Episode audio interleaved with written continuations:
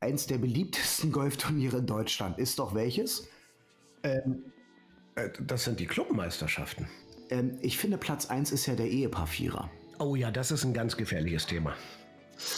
Ja, also wenn du, du hast 60 Pärchen, ja. dann habe ich schon immer zu unserem Hoteldirektor gesagt, ich sage, ich empfehle dir spätestens an Loch 7 10 Mediatoren zu platzieren. Weil es werden sicherlich nicht alle 60 Pärchen die 18 zu Ende spielen. das ist großartig. Ja, es ist großartig, oder?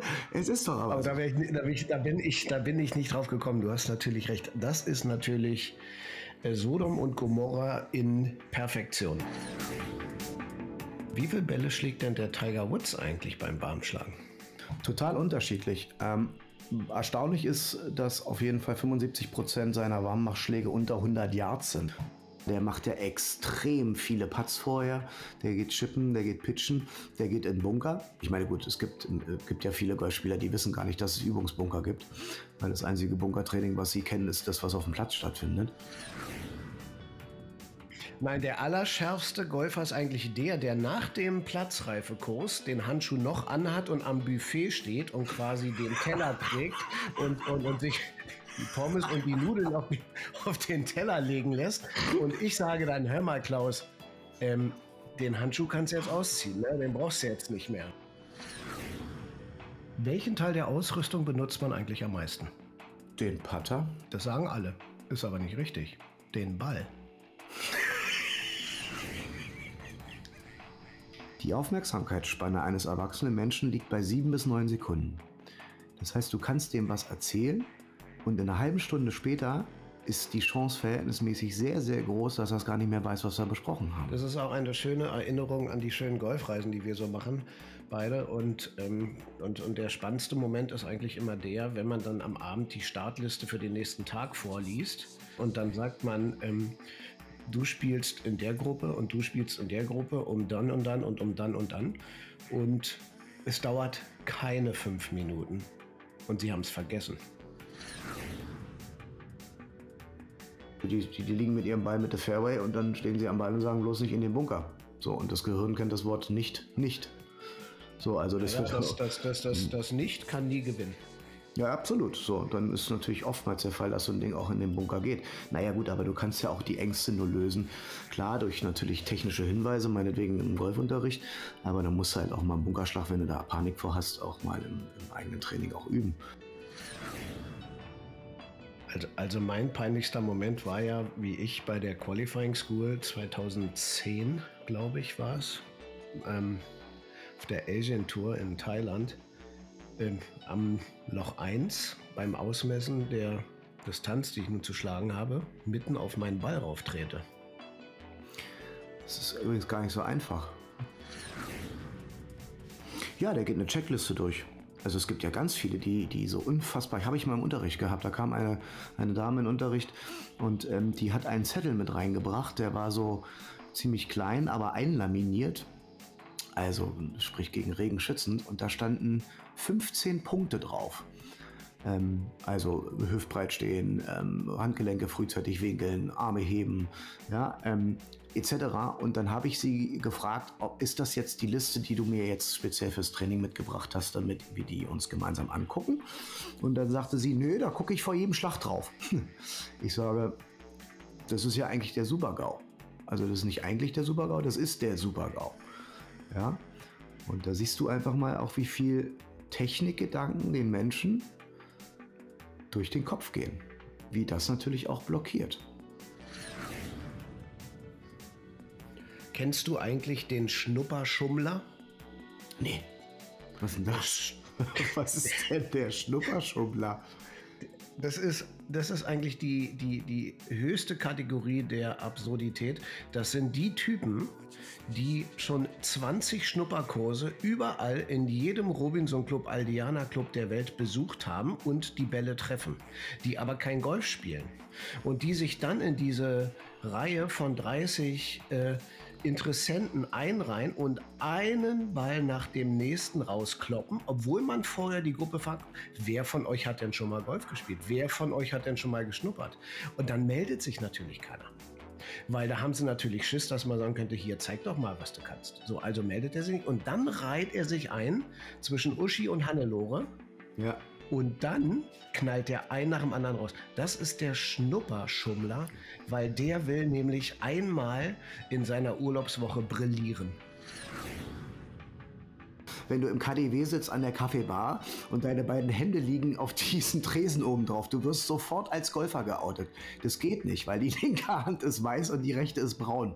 Also du weißt musst. Du eigentlich, weißt du eigentlich, dass, äh, Entschuldigung, wenn ich dich unterbreche, aber ähm, Ende der 80er, Anfang der 90er Jahre, als das so richtig abging mit dem Golf in Deutschland, dass die Leute, das war ja ein ganz großes äh, Prestigeobjekt, dass man, dass man auf einmal Golf spielte. Ne? Tennis war out, jetzt kam Golf, dann sind die mit dem Handschuh an in, die, in das Solarium gegangen. Und dann.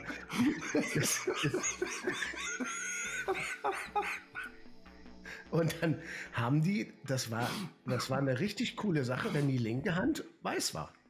Das muss man sich mal vorstellen. Du bist das, ist ja, das ist ja unvorstellbar. Ja, du, du, bist als, als Golfer, ja, du gehörst jetzt dazu. Also du bist jetzt in der absoluten Upper Class. Du kannst jetzt, ich weiß nicht, wie du spielst, aber du hast eine weiße Hand. Also. Ach, Sie haben ja, ach, Sie, ach so, Sie haben ja eine weiße Hand. Spielen Sie Golf? Ja, großartig. Weltklasse, Weltklasse. Ich finde, ganz viel scheitert an ganz vielen, ganz vielen grundlegenden Dingen. Der Schlag an sich zum Beispiel oder die Golftechnik ist nur ein Drittel des, des gesamten Prozesses, einen, einen Schlag auszuführen oder eine, eine Aufgabe zu lösen. Es ist, es ist natürlich brauchst du eine halbwegs vernünftige Technik, um den Ball irgendwie nach vorne zu bewegen in einer möglichst anständigen Richtung und, und wenn es geht, passt die Länge auch noch und dann sollst du den auch noch richtig treffen und dann sollst du das auch alles in 0,8 Sekunden schaffen. So schnell ist dann nämlich irgendwie der Schwung oder so kurz. Und selbstverständlich ähm, will man das alles gut machen, aber es braucht ein bisschen mehr. Es ist nicht nur einfach, ich hau jetzt ein Eisen 7 darunter. Na, da musst du, da musst du erstmal gucken, wie liegt überhaupt der Ball, wie ist die Lage, da musst du ganz viele Sachen analysieren, da musst du, da musst du, da musst du dir Gedanken, musst du dir Gedanken machen, was muss ich jetzt mit dem Ball machen, was ist da vorne im Weg und, und, und, und, und. Und das ist ein richtiger Prozess, das ist aufgebaut in ganz vielen verschiedenen Schritten. Das macht, das macht übrigens aber kaum jemand, weil das ist wirklich, was habe ich? 110, okay, Eisen 9, bam rauf. Aber dass die Fahne vielleicht hinten im Grün steht oder vorne im Grün steht oder rechts oder links, das bekommen sie schon gar nicht mehr mit. Sie bekommen ja noch nicht mal mit, wo der Wind herkommt.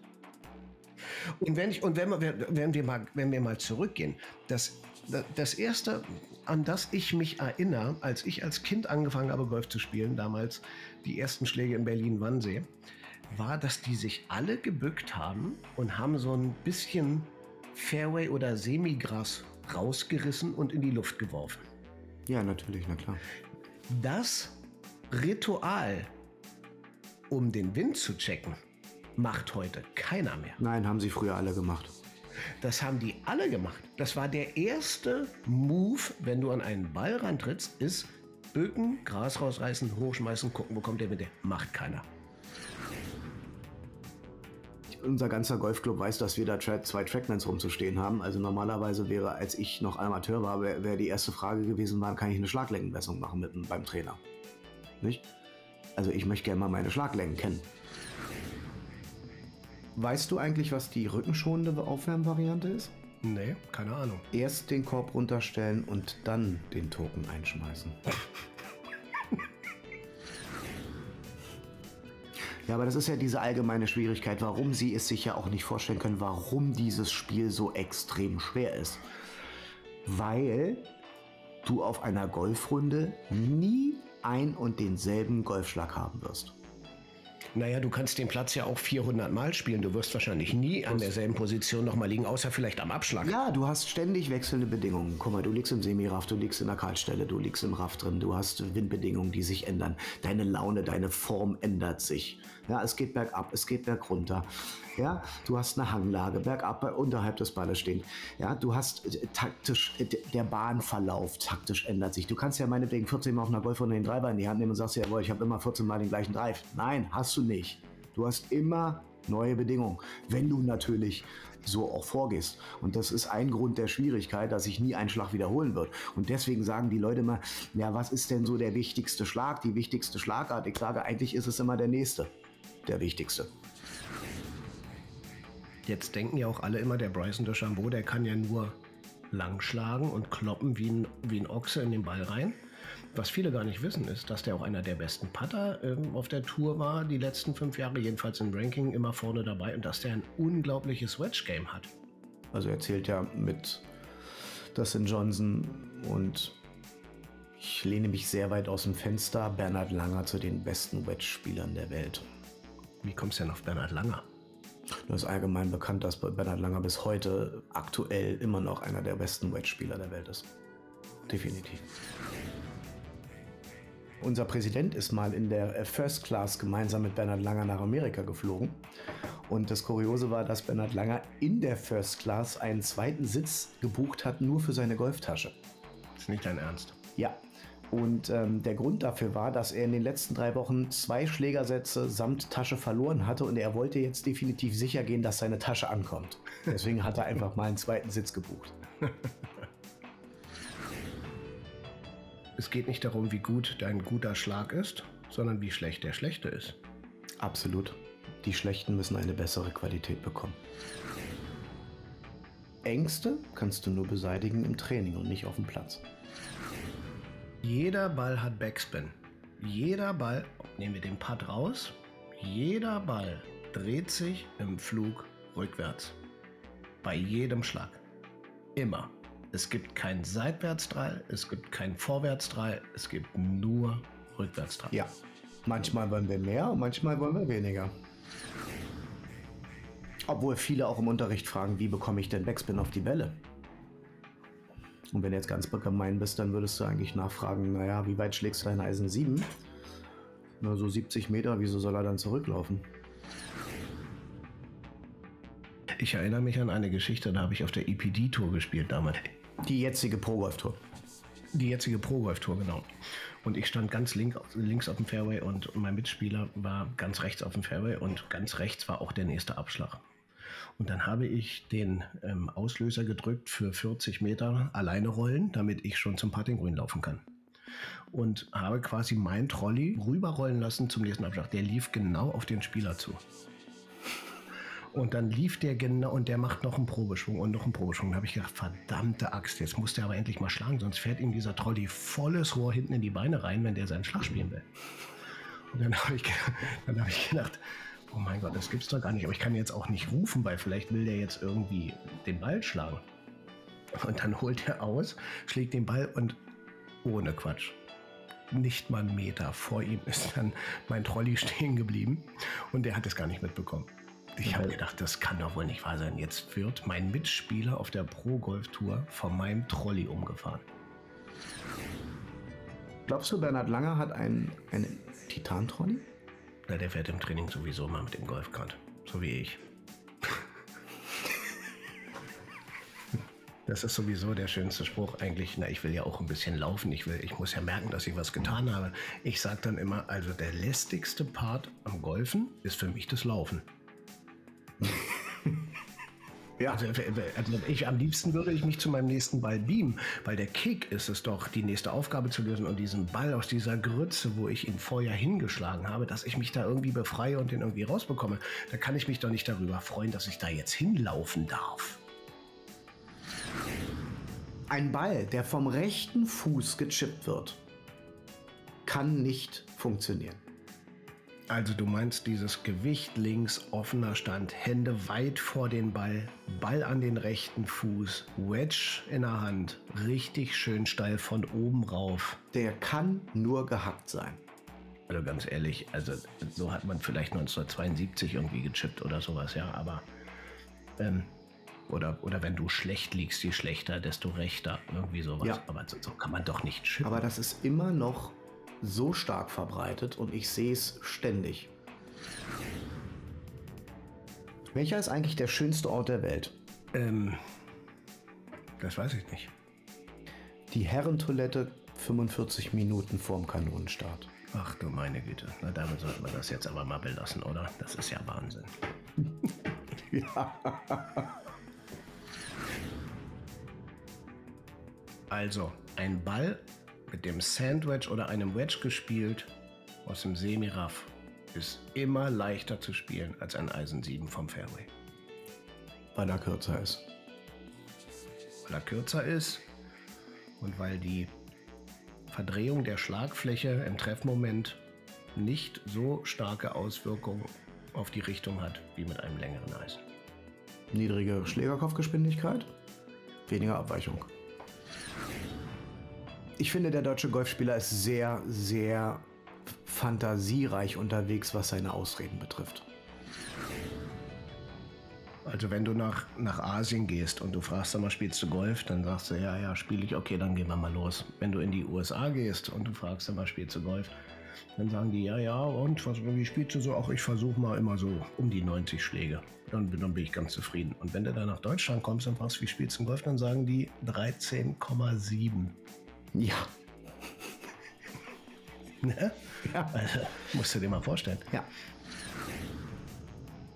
Ich finde, dass, wenn du auf den sozialen Netzwerken dich umschaust, finde ich es unfassbar, wie viele Leute sich es rausnehmen, über das Spielniveau oder die Ergebnisse deutscher Sp- Tourspieler zu urteilen. Das ist eine Unverschämtheit. Ich finde auch, das ist ein absoluter Skandal und ähm, das gehört sich auch nicht. Und ähm, es gibt eine Etikette im Leben, wie auf dem Golfplatz oder auch um den Golfplatz und an die muss man sich halten. Und die Jungs, selbst wenn sie mal mit einer 75 oder mit einer 79 reinkommen, egal wer es ist von den, von den Tourspielern, die können alle Sachen, die gar kein anderer irgendwie kann und niemals können wird. Und der Hammer ist ja auch der. Manche haben ja eine Zählkette an einem, an einem Gürtel hängen. Oh, oder das sind ja die. No-Gos. Ja, oh, absolut. Aber, ähm, also wenn Sie schon eine Kette da dran haben, wo Sie Kugeln runterziehen, damit Sie besser zählen können, also wenn Sie überhaupt besser zählen könnten, bräuchten Sie die Kette nicht. Also die vergessen ja auch die Kugel an der Kette runterzuziehen, weißt du? Und dann haben Sie dann den Putt zur neuen gelocht und wundern sich, warum Sie nur drei Kugeln da hängen haben. Ne? Ja, also das ja. ist natürlich... Aber deswegen haben sie ja auch oftmals dann links noch in der Hand einen so einen Klicker. Ja, genau, da haben sie noch einen Klicker, genau. Das, aber das sind zwei Klicker. Einmal einer fürs eigene Ergebnis und einer für das von dem anderen. Absolut. Und dann jemand mit drei Zählketten, ich glaube, der sollte sich überlegen, ob es sein Sport ist. Also du kannst ja nicht, wenn ein, wir schwingen ja von oben nach unten und unten nach oben, das ist ein Kreis, aber wir schwingen ja auch von hinten um uns rum in die Mitte vor den Körper und dann wieder links um uns rum. Mhm. Und wenn ein Ball links der Mitte liegt, dann schwingt der Schläger auch nach links. So einfach Ja. ist das. Ja. Und wenn ein Schläger nach links schwingt, also wenn ein Club Path nach links vom Ziel geht, kann man keinen Draw spielen. Also wenn du jetzt noch eine Runde in deinem Leben zu spielen hättest, wo, auf welchem Platz würdest du die spielen? Cruden Bay. Ja, das ist in Nordostschottland, in Aberdeen, Ja. nördlich von Aberdeen. Den haben wir zusammengespielt damals, kannst du dich erinnern? Sensationell. Da gibt es ein Hotel, das ist das St. Olaf Hotel. Und dieses St. Olaf Hotel, ja, das sieht aus wie das Haus von dem Film Psycho, Bates Motel. Bates Motel. Und ähm, da gibt es ein Zimmer mit einem Fenster mit Blick auf den Golfplatz. Und das haben wir gehabt damals. Das haben wir gehabt. Das ist ein super Golfplatz. Absolut. Vor zwei Wochen stand ein Schüler vor mir, der ist genauso alt wie Bernhard Langer. Und er hat leider das Pech, dass er den Ball nicht sehr weit schlagen kann. Mhm. Und der sagt zu mir, Steffen, der Bernhard Langer ist so alt wie ich. warum kann der seinen Drive 230 Meter weit schlagen und nicht nur 140? Da habe ich zu ihm gesagt, hör mal, vergleichen ist nichts. Vergleichen bringt nichts. Marc Aurel hat mal gesagt, des Glückes Tod ist der Vergleich. Uiuiui. Ui, ui. Jetzt wird's, aber jetzt wird's ganz. Jetzt hast aber einen rausgehauen. Jetzt aber, ne? So, also, des Glückes Tod ist der Vergleich, da ist was dran. Vergleich dich doch nicht mit den anderen.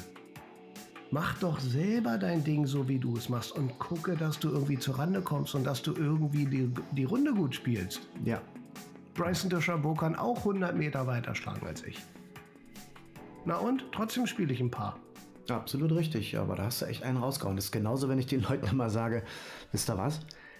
Das ist gar kein Fehlschlag. Es ist einfach ein Ergebnis, was ihr euch anders vorgestellt habt. So Leute, vielen Dank fürs Zuhören. Wir wünschen euch nun weiterhin viel Spaß beim Bälle suchen und freuen uns auf euch bei der nächsten Folge von Zunker und Zunker.